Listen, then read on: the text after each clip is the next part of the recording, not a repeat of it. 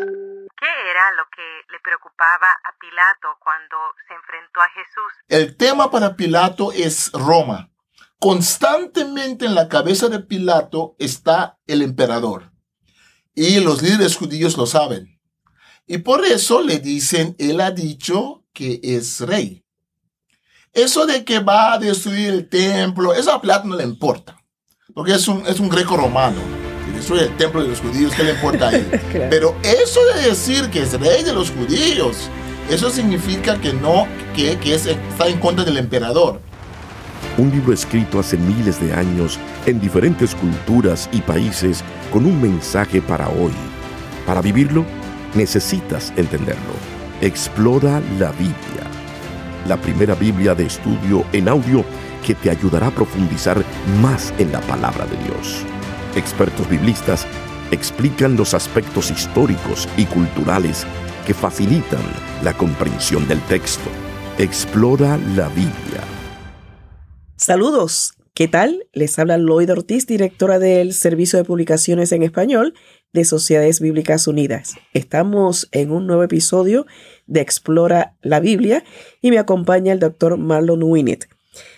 El episodio anterior dijimos que no lo íbamos a cerrar en su totalidad porque continúa en el capítulo 19 toda esta historia, ¿no?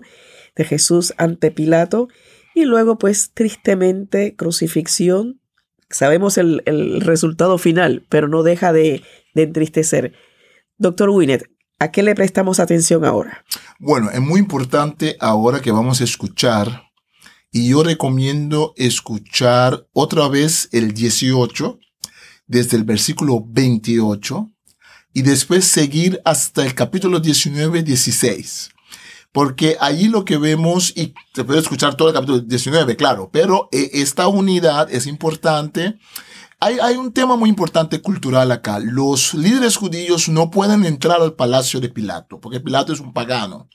Al entrar se hacen impuros. Entonces se ponen como en el balconcito, en el patio, y hablan a Pilato y Pilato les habla a ellos. Y Jesús está allá adentro y Pilato saca a Jesús. Pilato tuvo que entrar y salir varias veces para hablar con ellos, ¿no? Y por otro lado, también hablar con Jesús, que está allí en un lugarcito, ¿no? Entonces todos pueden ver a Jesús también.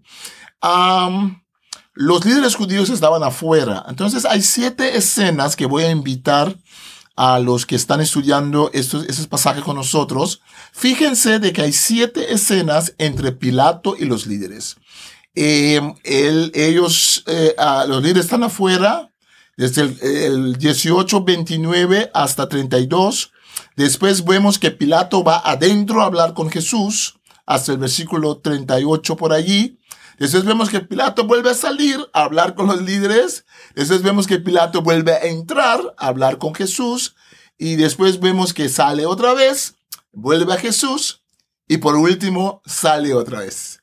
Entonces hay un movimiento de entrar y salir de Pilato. Jesús adentro, los líderes afuera y Pilato está entre, las, entre, entre la espada y la pared.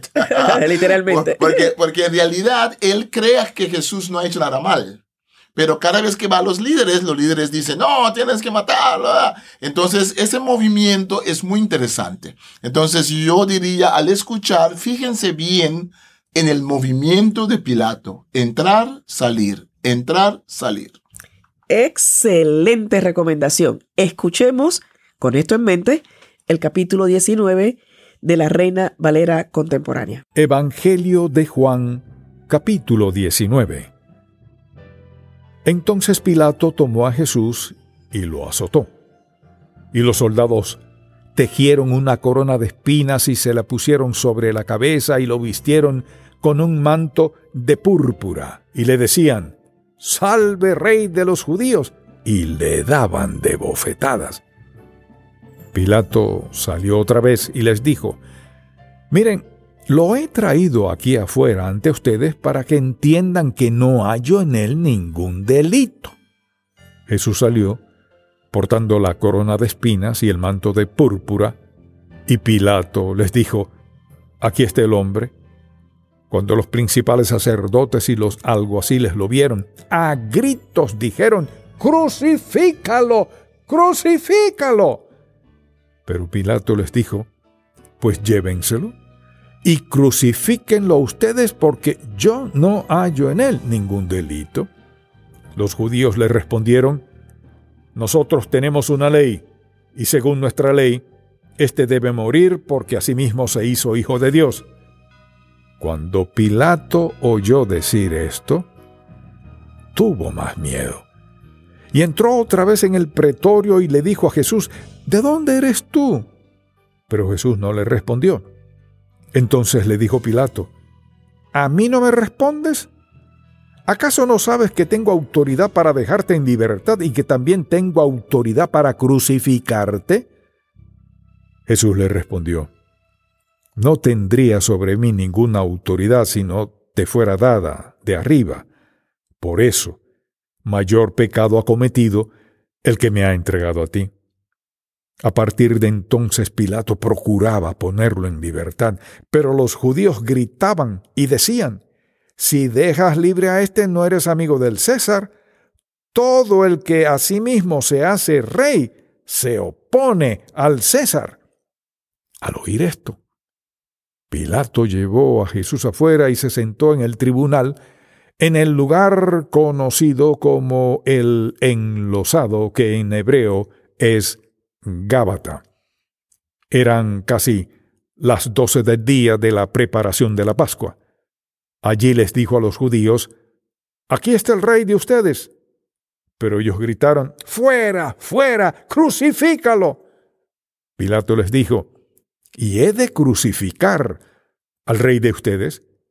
Pero los principales sacerdotes respondieron, No tenemos más rey que el César.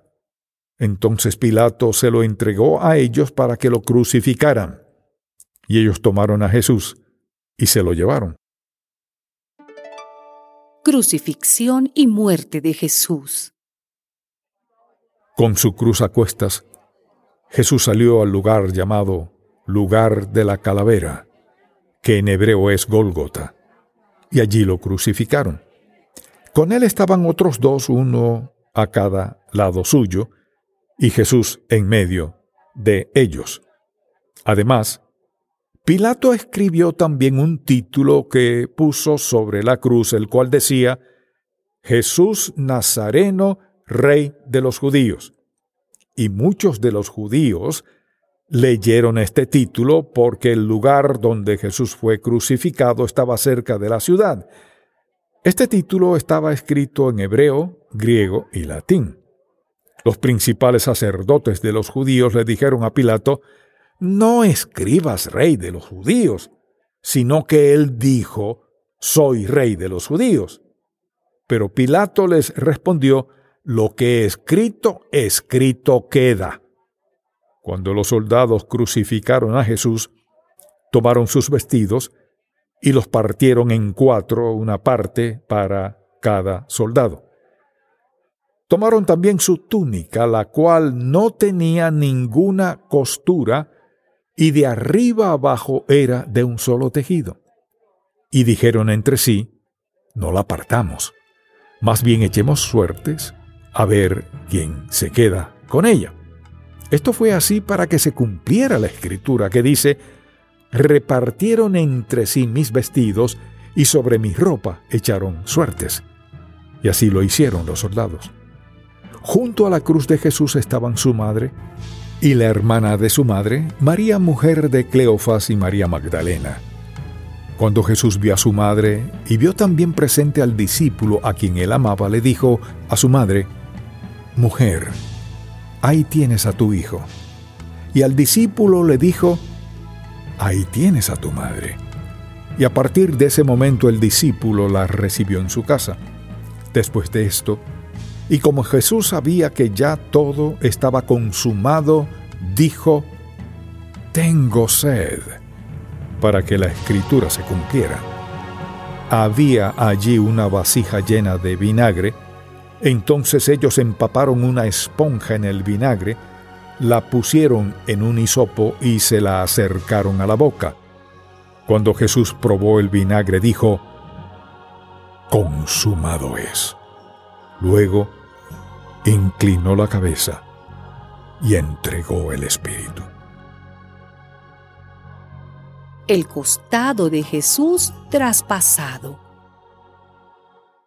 Como era la preparación de la Pascua, y a fin de que los cuerpos no se quedaran en la cruz durante el día de reposo, ya que aquel día de reposo era de gran solemnidad, los judíos le rogaron a Pilato que les quebraran las piernas y fueran quitados de allí. Entonces los soldados fueron y le quebraron las piernas al primero, lo mismo que al otro que había sido crucificado con él. Cuando llegaron a Jesús, como lo vieron ya muerto, no le quebraron las piernas. Pero uno de los soldados le abrió el costado con una lanza y al instante le brotó sangre y agua. El que vio esto da testimonio, y su testimonio es verdadero, y él sabe que dice la verdad para que ustedes también crean. Porque estas cosas sucedieron para que se cumpliera la escritura, no será quebrado ningún hueso suyo. Además, hay también otra escritura que dice, mirarán al que traspasaron. Jesús es sepultado. José de Arimatea era discípulo de Jesús, aunque por miedo a los judíos lo mantenía en secreto. Después de todo esto, José le rogó a Pilato que le permitiera llevarse el cuerpo de Jesús y Pilato se lo permitió. Entonces José fue y se llevó el cuerpo de Jesús. También Nicodemo, el que antes había visitado a Jesús de noche, llegó con un compuesto de mirra y de aloes como de treinta kilos, tomaron el cuerpo de Jesús y lo envolvieron en lienzos con especias aromáticas como acostumbran los judíos sepultar a sus muertos. En el lugar donde Jesús fue crucificado había un huerto y en el huerto había un sepulcro nuevo en el que aún no habían puesto a nadie. Y por causa de la preparación de la Pascua de los judíos, y porque aquel sepulcro estaba cerca, pusieron allí a Jesús. Acabamos de escuchar el capítulo 19 del Evangelio según San Juan de la Reina Valera contemporánea. ¿Cuántos de ustedes prestaron atención a lo que el doctor Winnet le dijo en la introducción de este capítulo. Se dieron cuenta de esas diferentes siete escenas distintas, entrando y saliendo Pilato, hablando con Jesús, hablando con los líderes.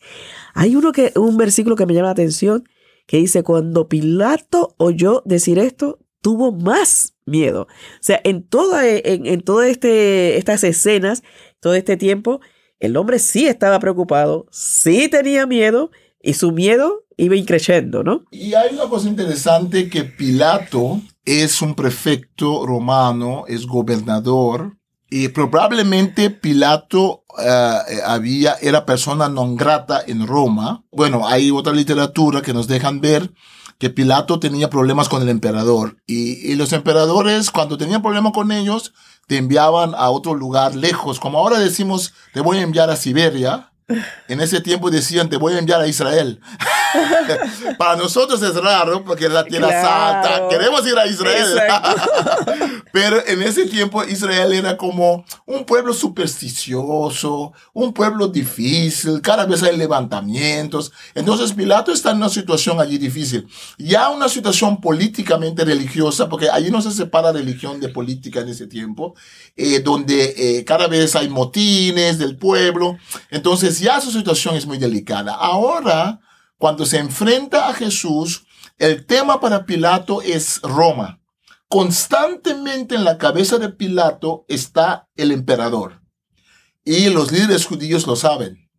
Y por eso le dicen, él ha dicho que es rey. Eso de que va a destruir el templo, eso a Pilato no le importa.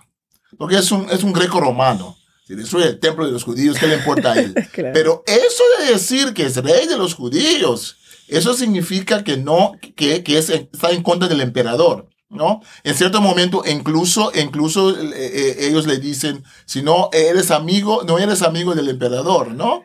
Eh, vas en contra del emperador. Entonces, esa situación de tensión, donde gente de poder están como negociando qué hacer con Jesús. Y lo que impresiona acá es la calma de Jesús.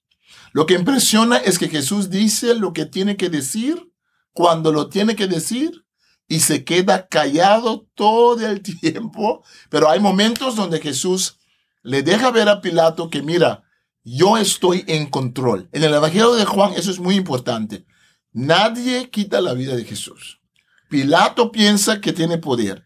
Los líderes judíos piensan que tiene poder. El pueblo piensa que están en contra de Jesús. Todo eso es cierto también. Judas lo traicionó, pero Jesús tiene control. Dios tiene control. Era parte del plan. Era parte del plan, porque Dios envió al Hijo para morir por la humanidad. Pero como dice Jesús, hay del quien me traiciona. Entonces, no, no, no todo está bien porque uno escoge ser parte de esa historia de una forma u otra. Lo habíamos mencionado en episodios anteriores. Hay consecuencias. Sí, hay consecuencias. Hay consecuencias. hay consecuencias A partir de ahí, después del versículo 16, entramos en lo que es crucifixión y la muerte de Jesús. Todas las cosas que le hicieron a, a Jesús, herirlo en el costado, Sí, esa, esa, esa, eso, esos textos hay que escucharlos otra vez, escucharlos bien. Hay una cosa allí, hay un, un, aspecto, hay un aspecto allí que es importante. En primer lugar, ese tema del letrero es importante, lo ponen en latín, lo ponen en griego, lo ponen en arameo probablemente. El texto dice hebreo porque la palabra en griego, hebreo, significaba hebreo y arameo, podría ser los, dos. Eh, arameo es el idioma del pueblo, ¿no? Griego es el idioma del, del, imperio romano, no, no, no el latín. Después, después del siglo II, el latín se vuelve en idioma del mundo greco-romano. Pero hasta, seguro en tiempos de Jesús, era el griego el idioma internacional. Entonces, en los tres idiomas, el latín, idioma de los romanos mismo, griego, el idioma del imperio romano, eh, eh, hebreo o arameo, el idioma del pueblo. Y esa declaración, ¿por qué pidieron ellos poner eso? Es para justificar la muerte de Jesús. ¿Por qué deja Pilato poner eso? Porque Pilato también quiere justificar por qué mata a Jesús o deja matar a Jesús. Es porque Jesús es un rebelde político religioso que no solamente se está metiendo con la religión judía, porque a los romanos no le importaba tanto, pero estaba incitando a la gente. Eso es muy importante. La otra, el otro asunto importante es eh, María y Juan a, la cruz de Jesús, eh, debajo de la cruz de Jesús. Aquí vemos otra vez donde dice eh, la palabra mujer habla, habla mujer, he allí tu hijo, ¿no? Versículo 26. Recordemos lo que habíamos dicho del capítulo 2, que la palabra gune, la palabra mujer en griego, puede significar señora, puede ser de respeto, no necesariamente como en castellano, a veces puede sonar feo, ¿no? Entonces cuando dice eh, mujer, he aquí tu hijo, podríamos traducirlo con señora, he aquí tu hijo. De este versículo es que la gente concluye, aparte de otros escritos de la iglesia después, que José ya había fallecido. ¿Por qué tendría Jesús que entregar a María a Juan si José estaba con vida? O sea, el argumento es que José había fallecido y que, claro, habían los hermanos de Jesús, pero aquí Jesús también quiere cuidar a, María. Entonces son, son textos muy interesantes, son textos peligrosos, como digo yo siempre, porque son tan conocidos, ¿no? Son tan conocidos esos textos. Eh, otra cosa interesante de, este, de, de, de la pasión de Jesús en Juan es que en Juan hay, hay, hay un aspecto de la fiesta de Pascua, hay una fiesta que se llama la fiesta de pan sin levadura. El uno sigue al otro. Ahora hay mucha confusión. para nosotros de este tiempo, ¿qué comenzaba cuándo? En el Evangelio de Juan, el Evangelio de Juan, Jesús muere en realidad eh, justo cuando están matando las ovejas para la fiesta de Pascua. En los otros evangelios ya ha sido Pascua. Entonces, en Juan parece que, que eh, la última cena es la cena de pan sin levadura. Tenemos muchos ejemplos donde en ese tiempo cada grupo judío manejaba esas dos fiestas de formas diferentes. A veces no sabemos, es como, es como hoy en día hablamos, por ejemplo, la, la, Navidad, ¿no? Tenemos la cena de Navidad, eh, la Nochebuena. Entonces alguien dice, eh, eh, feliz Navidad. Lo decimos desde el 24, pero la Navidad es 25. Entonces, si alguien lee esos textos, va a pensar, bueno, ¿cuándo es la Navidad? ¿El 24, ¿Era 24 o era el 25? ¿No? Entonces, allí es un elemento muy interesante de la cronología de los últimos, las últimas horas de Jesús, que en Juan es un poco diferente a los otros evangelios. Y nos estaba hablando sobre el término de mujer. Ahí tienes a, tu hijo, que muchas personas piensan que es como que una separación nuevamente, a como lo vimos en, episodios anteriores. Sin embargo, aquí podemos concluir que realmente se estaba preocupando porque ella no quedara completamente desamparada, ¿no? Sí. Sí, hay, hay, hay un tema aquí, que no sé si lo puedo tocar. Hay un tema aquí donde a veces queremos imponer al texto discusiones posteriores que tenemos nosotros sobre, por ejemplo, María. Exacto. Entonces, eh, em, em, entonces hay una alergia de ver de que, claro, Jesús era hombre de familia. Jesús tenía sus hermanos, tenía su madre. Em, hay un texto donde Jesús dice claramente que eh, mi madre y mis hermanos son los que cumplen con la palabra de Dios. Y vemos muchas veces donde Jesús muestra claramente de que tiene una misión. ¿No? Por otro lado, vemos también la preocupación que tiene Jesús para su familia, ¿no? Entonces sería medio raro pensar que Jesús no estaba preocupado por, su familia.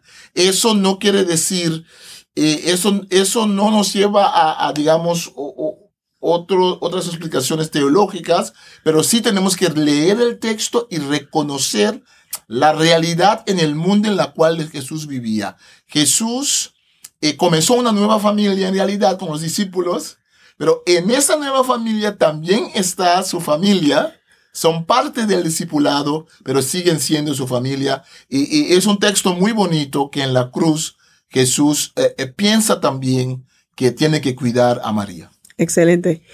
la última parte de este capítulo es cuando Jesús es sepultado y digamos que concluimos ese capítulo pero con algo excelente porque ya en el 20 llega la, esperanza.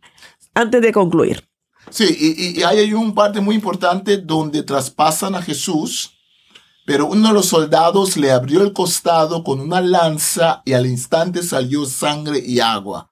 Eso es muy importante en la Evangelio de Juan, eh, porque sangre y agua es una, es un texto donde nos deja ver todo el elemento de Jesús como cordero que muere, la sangre, y también todo el tema de agua de vida, ¿no? Es como si fuera que él quiere enfocar esas dos palabras, palabras clave. Pero también veamos el versículo 35. Y el que lo vio da testimonio y su testimonio es verdadero y él sabe que dice verdad para que vosotros también creáis. Aquí vemos una de las veces donde el evangelista nos dice claramente cuál es el motivo de su evangelio. Es para que nosotros podamos creer en Jesús. Bueno, así concluimos con la parte de lo que es Jesús sepultado, pero con la esperanza y la motivación de que nos acompañen en el siguiente episodio donde veremos la resurrección. Así concluimos el capítulo 19 del Evangelio según San Juan en Explora la Biblia, la primera Biblia de estudio en audio con el texto de la Reina Valera contemporánea. Gracias por escucharnos, bendiciones, los espero en el próximo episodio. un libro escrito hace miles de años en diferentes culturas y países con un mensaje para hoy. Para vivirlo, necesitas entenderlo. Explora la Biblia, la primera Biblia de estudio en audio que te ayudará a profundizar más en la palabra de Dios. Expertos biblistas explican los aspectos históricos y culturales que facilitan la comprensión del texto. Explora la Biblia